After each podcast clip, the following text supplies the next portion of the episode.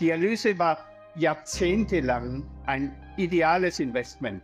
Aber es kommt immer anders, als man denkt. Und so vorsichtig ich für FMC und äh, war und bin, so sehr bin ich der Meinung, dass es eine Art Panikreaktion ist.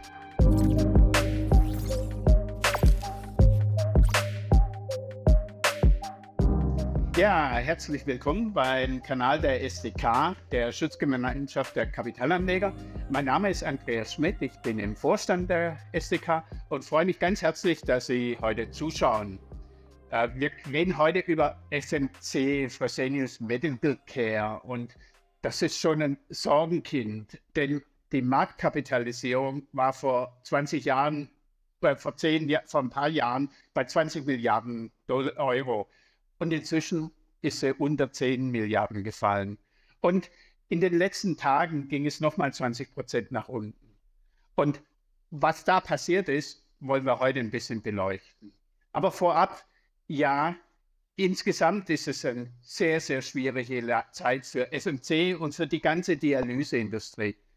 Aber der letzte Sturz der Aktie erscheint mir übertrieben oder zumindest basierend auf den falschen Argumenten.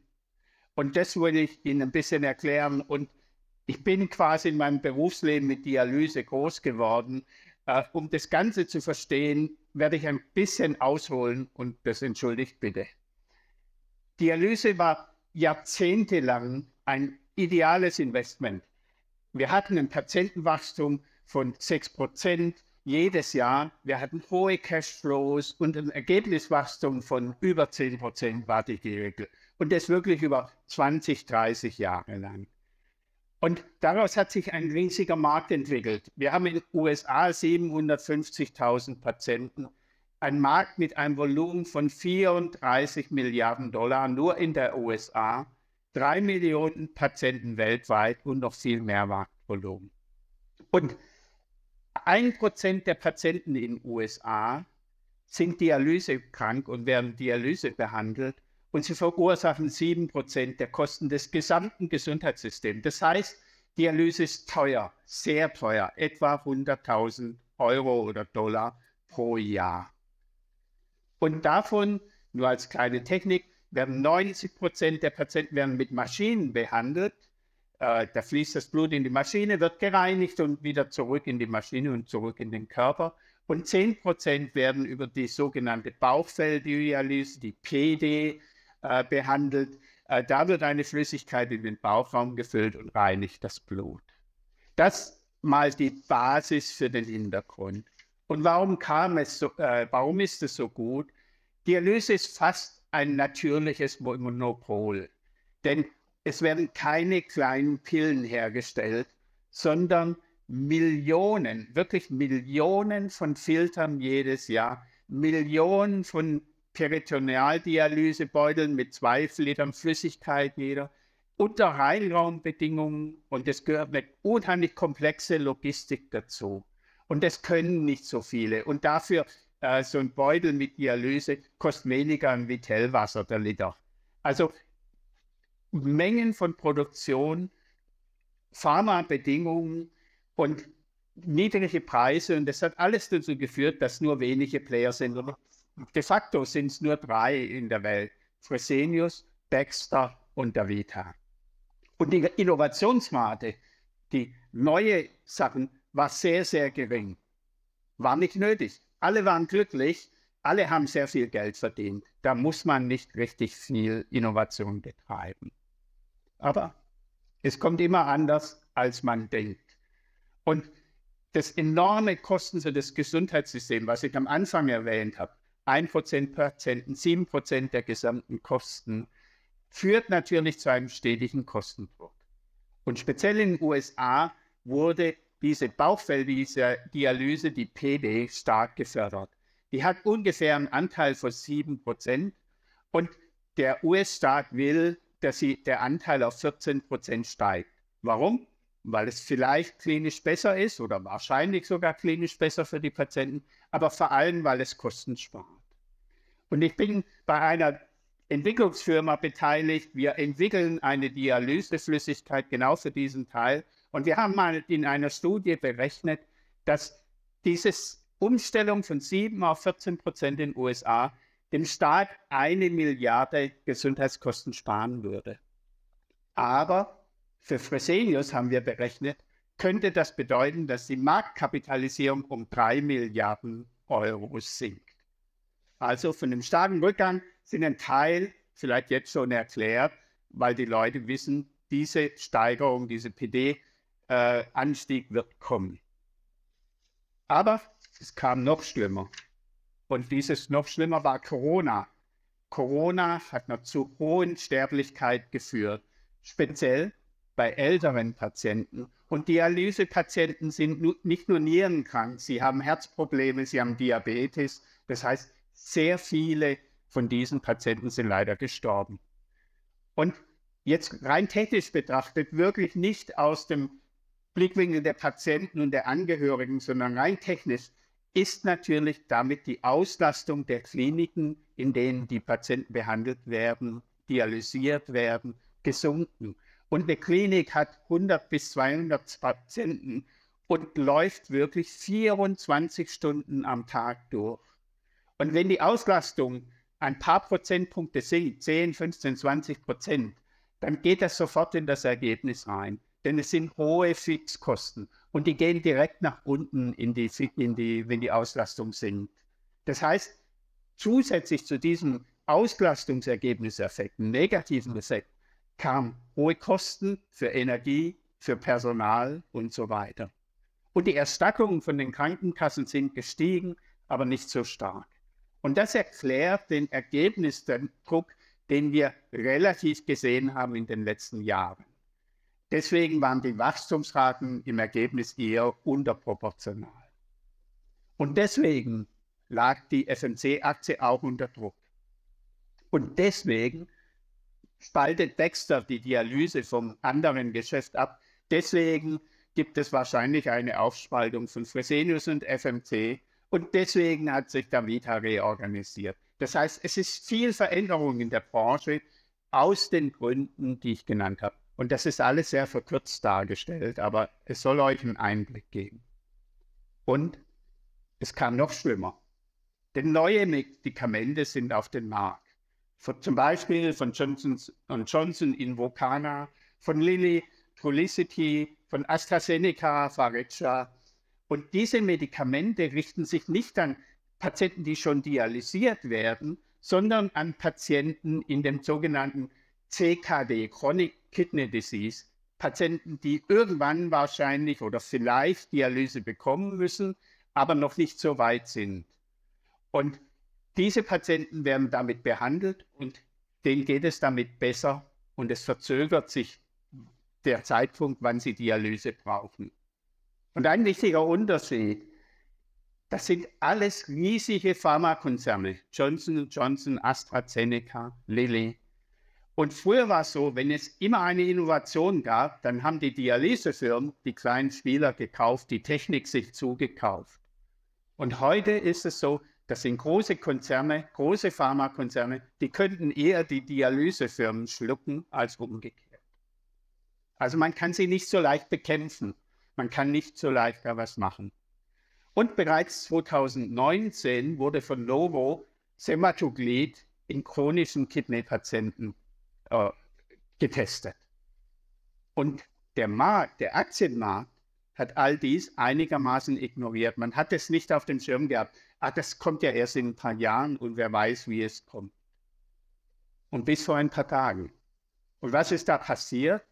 Novo hat inzwischen einen riesigen Erfolg mit seiner Abnehmspritze Vegovi. Ja, und Vegovi ist dieses Semaglutid, was sie 2019 bereits in diesen Patienten getestet wurde. Und die Ergebnisse, die ersten Ergebnisse einer Studie kamen vor ein paar Tagen raus und haben klar gezeigt, dass es positive Effekte für in dieser Patienten chronischen Kidney-CKD-Patienten gibt.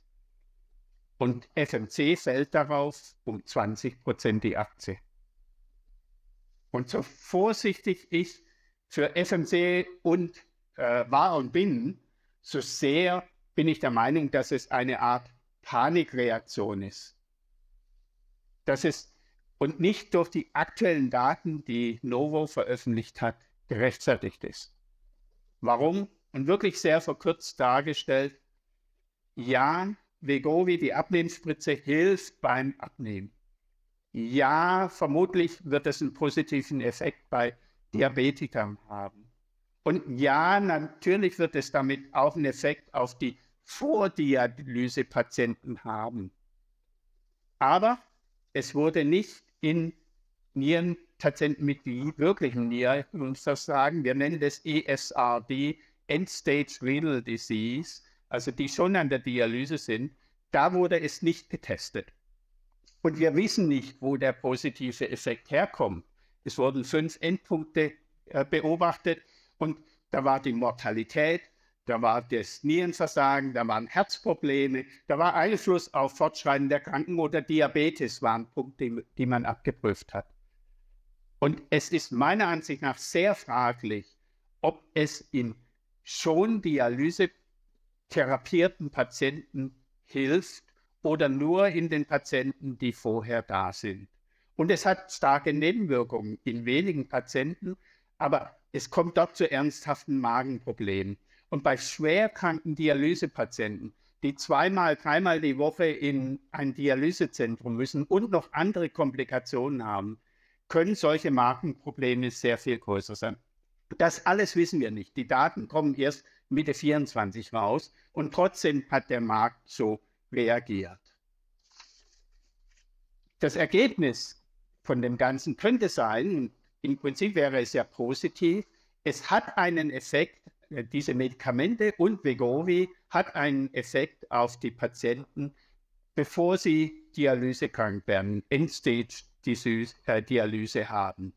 Und vielleicht sind 20 bis 30 Prozent gibt es eine Verlangsamung der Krankheit. Das ist mal meine Annahme. Aber ganz klar, es ist keine Heilung von Nierenversagen oder keine Prävention von Nierenversagen, sondern die Patienten kommen vermutlich erst später zur Dialyse, was sicher sehr, sehr positiv ist, aber sie kommen trotzdem zur Dialyse. Was bedeutet das? Wir haben negativ, ganz klar, es wird eine Lücke geben. In der Zeit, wo das Patientenwachstum nicht mehr 4, 5 Prozent in den USA ist, sondern vielleicht dann nur noch 1, 2 Prozent oder sogar mal negativ. Aber das wird ein paar Jahre dauern, bis diese Medikamente wirken, bis der Effekt bei den Patienten eintritt. Äh, das geht nicht so schnell. Das wird nicht 2024 sein, sondern vielleicht 26, 27. Und diese Lücke ist sicher negativ. Ein verlangsamtes Wachstum bei den dann mit Dialyse behandelten Patienten. Aber vermutlich sind die Patienten sogar in, besser, in einem besseren Zustand denen es geht es besser durch die Medikamente, auch durch Vegovi, weil sie abgenommen haben, weil sie dünner sind. Das hat Ausfluss auf das Herz-Kreislauf-System, auf Diabetes und ähnliches. Und damit geht es den Patienten besser. Und die Erwartung ist vielleicht, dass die Patienten damit sogar länger an der Dialyse sind, weil es ihnen besser geht und weil sie länger leben insgesamt. Und das wäre für die Patienten ein riesiger Fortschritt, aber das wäre für die Dialyseindustrie zum Schluss sogar ein positives. Also kurzfristig passiert gar nicht viel, mittelfristig eine Lücke und langfristig vielleicht sogar positiv für die Dialyseindustrie. Und wenn die Bewertung von Fresenius vor ein paar Wochen bei 38, 40 halbwegs okay war, vielleicht ein bisschen tiefer, weil die, der Markt nicht vorweggenommen hat, wie schwer die Veränderungen in der Industrie sind. Aber dann erscheint den Kurs von heute 32, 33 eher eine Panikreaktion als eine vernünftige Reaktion auf den Markt. Aber ganz klar, ich will hier keine Werbung machen, aber ganz klar, das gesamte Umfeld für die Dialyseindustrie bleibt schwierig. Das Management, jedes Management äh, der Firmen wird unter Druck sein und daraus Maßnahmen ableiten, die gut oder schlecht sein können, die aber auch vielleicht neue Perspektiven eröffnen. Und wir werden sehr viel von der Datenlage abhängen, wo die Unternehmen in den nächsten Wochen und Monaten berichten. Aber Panik bitte ich einfach zu vermeiden. Und wenn, dann auf die richtigen Argumente zu hören. Und die habe ich versucht, euch und Ihnen näher zu bringen. Also, vielen Dank für die Aufmerksamkeit, für das Anschauen. Wir als SDK würden uns immer freuen über Kommentare, die kommen, über ein Like, äh, über das Abo, äh, den Kanal zu abonnieren. Und ich wünsche allen viel Erfolg bei den Anlagen und einen schönen Tag. Dankeschön.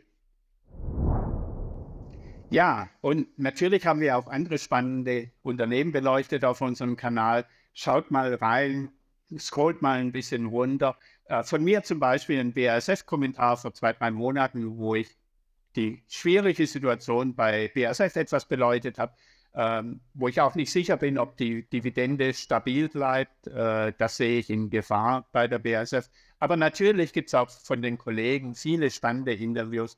Reinschauen, ein Abo dalassen, ein Like dalassen und viele Kommentare, da freuen wir uns auch immer. Vielen Dank.